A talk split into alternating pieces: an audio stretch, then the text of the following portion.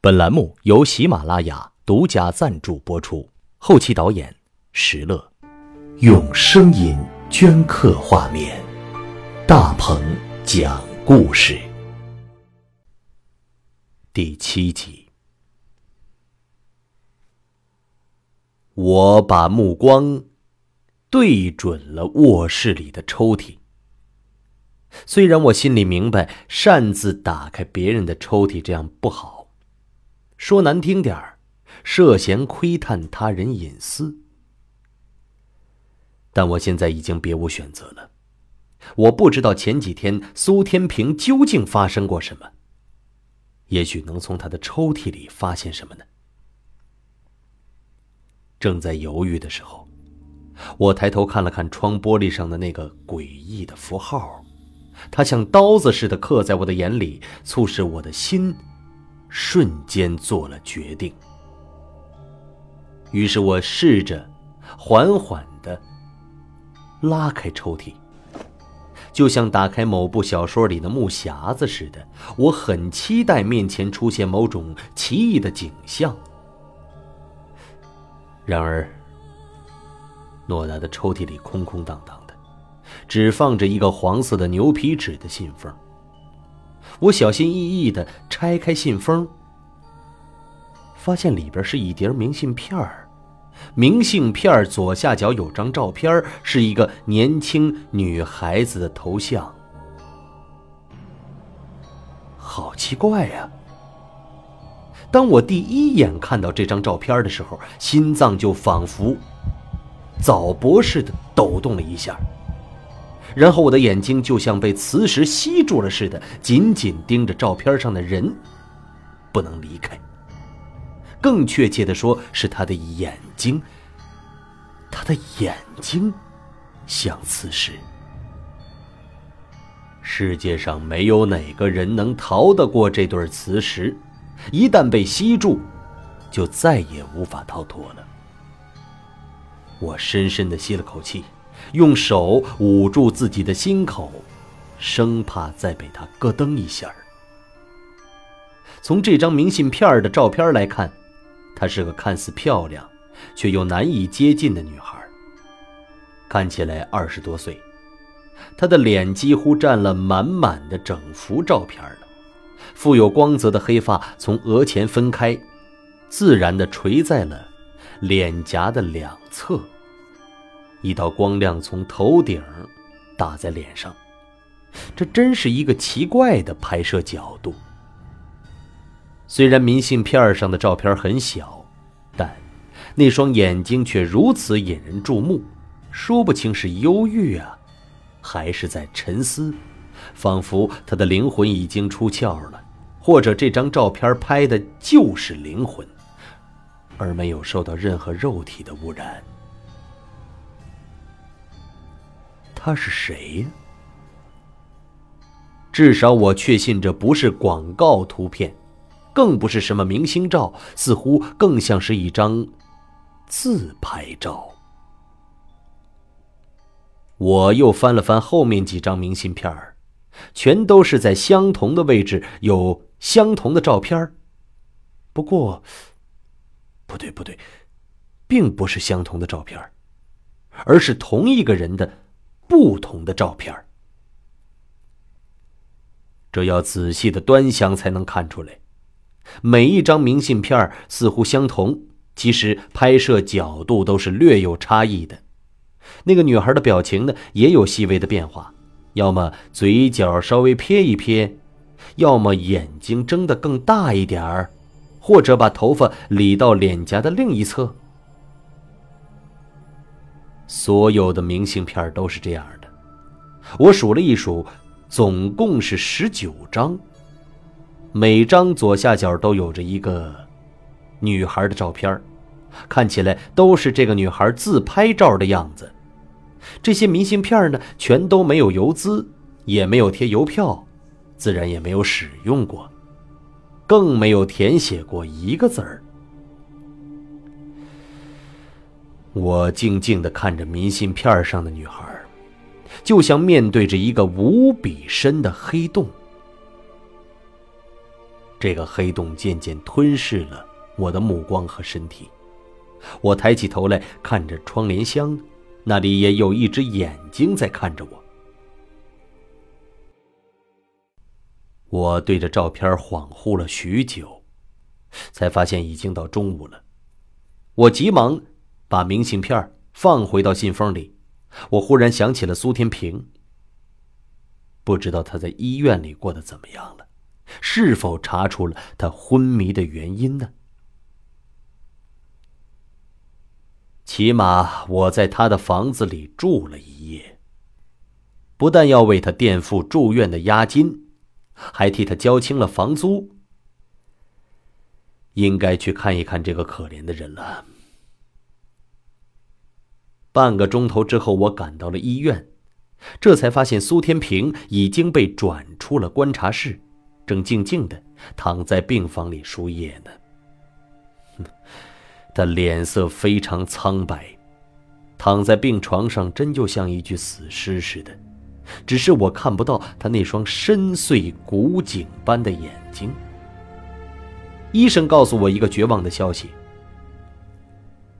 苏天平已经成了植物人了。他失去了全部的知觉，大脑处于深度昏迷当中，对外界的刺激没有任何反应，他只能依靠输液来维持他的生命。至于苏天平再度醒来的可能，可以计算到小数点以后的 n 多位。他不会再有上次那么好的运气了。虽然他依然活着，但也仅仅比死人多了一口气儿，而且可能永远失去了灵魂。这比死亡更可怕。如果说死亡是堕入地狱，那么，像苏天平这么半死不活着，则是连下地狱的资格都没有了。除了荒村之外，他究竟还见到过什么呢？整个下午，我就陪在他的病床旁边。虽然我和苏天平并不是很熟吧，但当初他也是因为看了我的小说《荒村》，才会和另外三个大学生一起去寻找荒村的。所以我必须得承担这个责任，找出他丢失灵魂的真相。可真相究竟藏在什么地方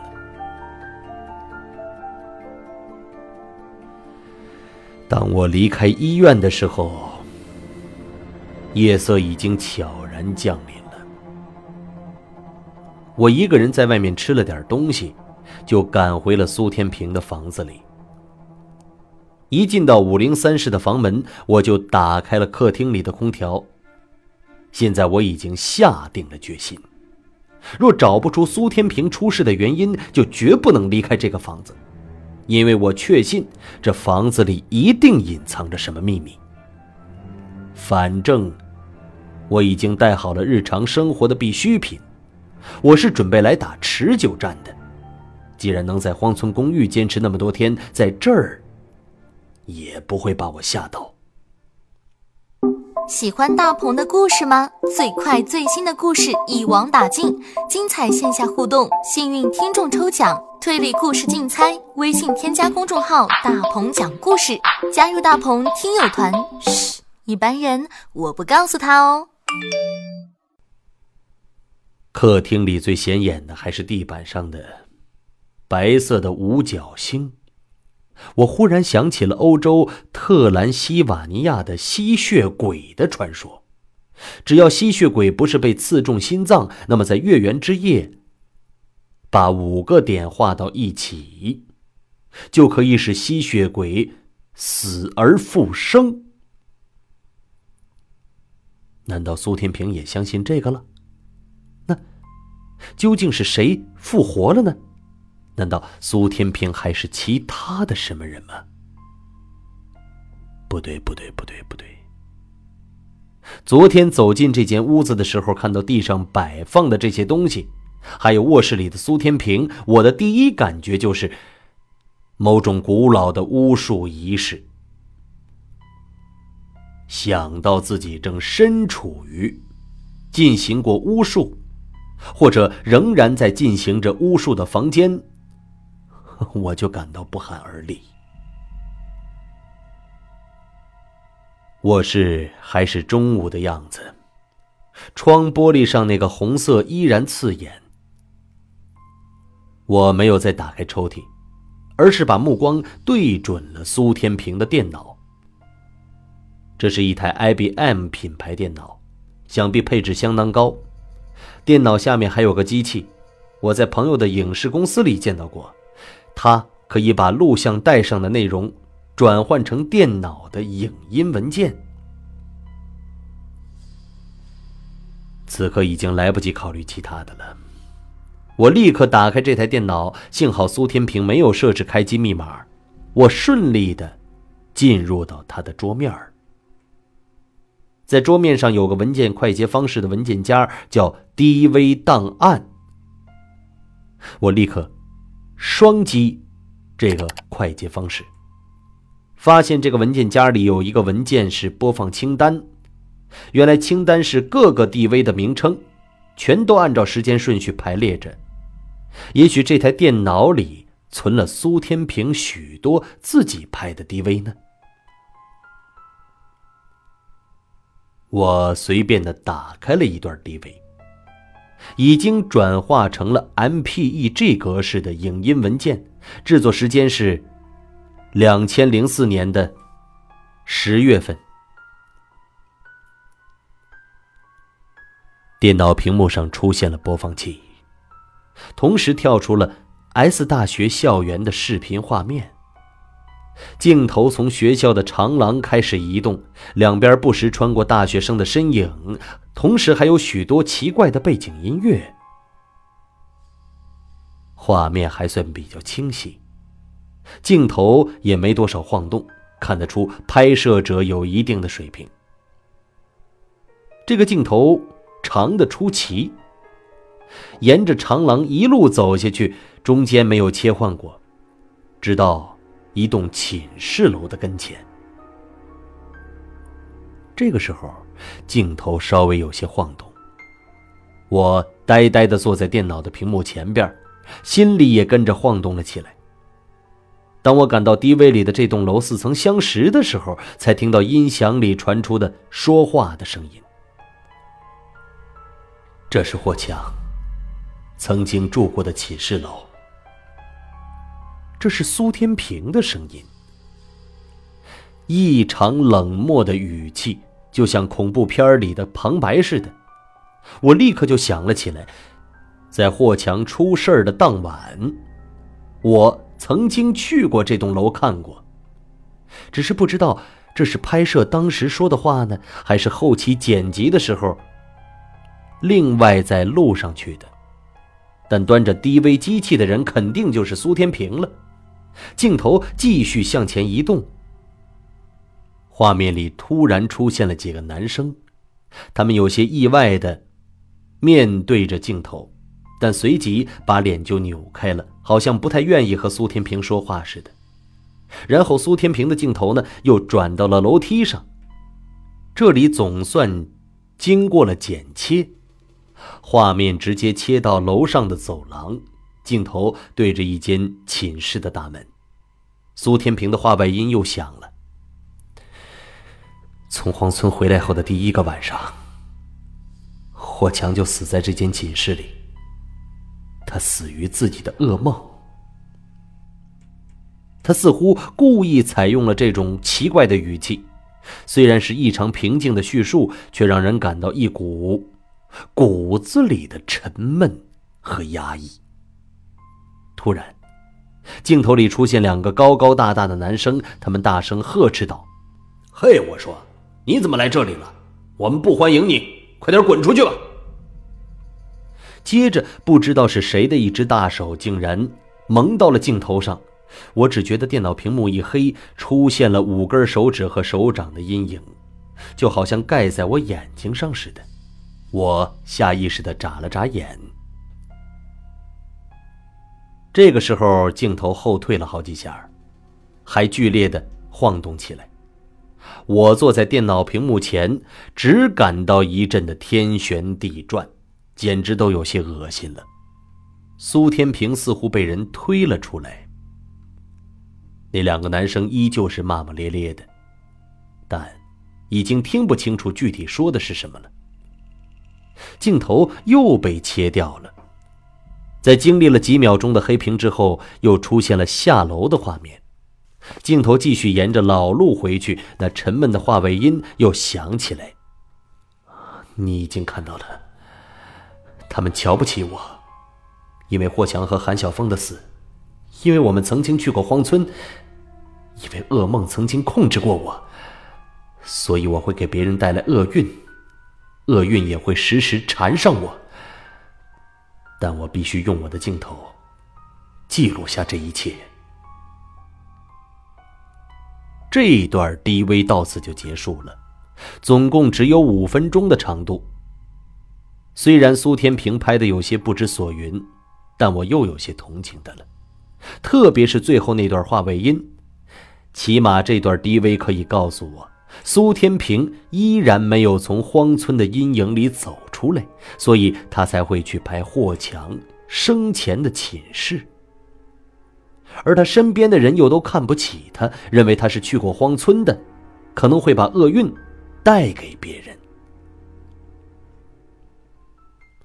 即使春雨也经受过这种痛苦，但春雨能够理智的对待，慢慢修复自己与周边世界的关系，而苏天平的思维呢，或许太极端了吧。经历了荒村的恐惧之后，他就一直生活在惶恐不安当中，成了一只惊弓之鸟。他对身旁所有人都保持着戒心，这大概也是他搬家出寝室，在外面租房独住的原因吧。藏在这个房间里的那些眼睛呢？或许也同样是这个原因。苏天平的恐惧使他对任何人都不相信，甚至对他自己，也要采取监视，所以要在自己的房间里安装摄像头，要日日夜夜的监视着房间里一切的变化。不过，我又想到一种可能：苏天平认为这房间里存在着某个幽灵，他。要通过那些隐蔽的眼睛捕捉到幽灵活动的迹象，甚至要把幽灵给抓住。幽灵猎手，我忽然发现一个很适合写成悬疑小说的标题，但随即又摇了摇头，我居然变得和苏天平一样的疯狂了。接着，我打开播放清单里其他十几个 DV 文件，这些全都是苏天平自己拍的短片儿，内容呢，无非是校园男女或街头风景，还有一些是他为影视公司拍的 DV，全是一段一段的剪辑的样片儿，看不懂是什么意思。在播放清单的最底下还有一个子文件夹。我双击那个文件夹，却发现它需要密码才能进去。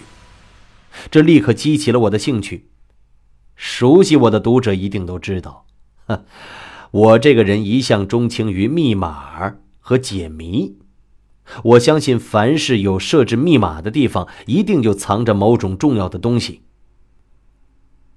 那么，苏天平会为这个文件夹设置什么密码呢？一点前提条件和提示都没有，我手上又没有任何工具和软件儿想要凭空解密，谈何容易呢？我低着头沉思了一会儿，我忽然感到背上凉凉的。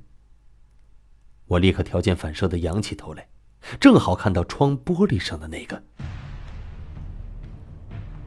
这个符号代表了什么呢？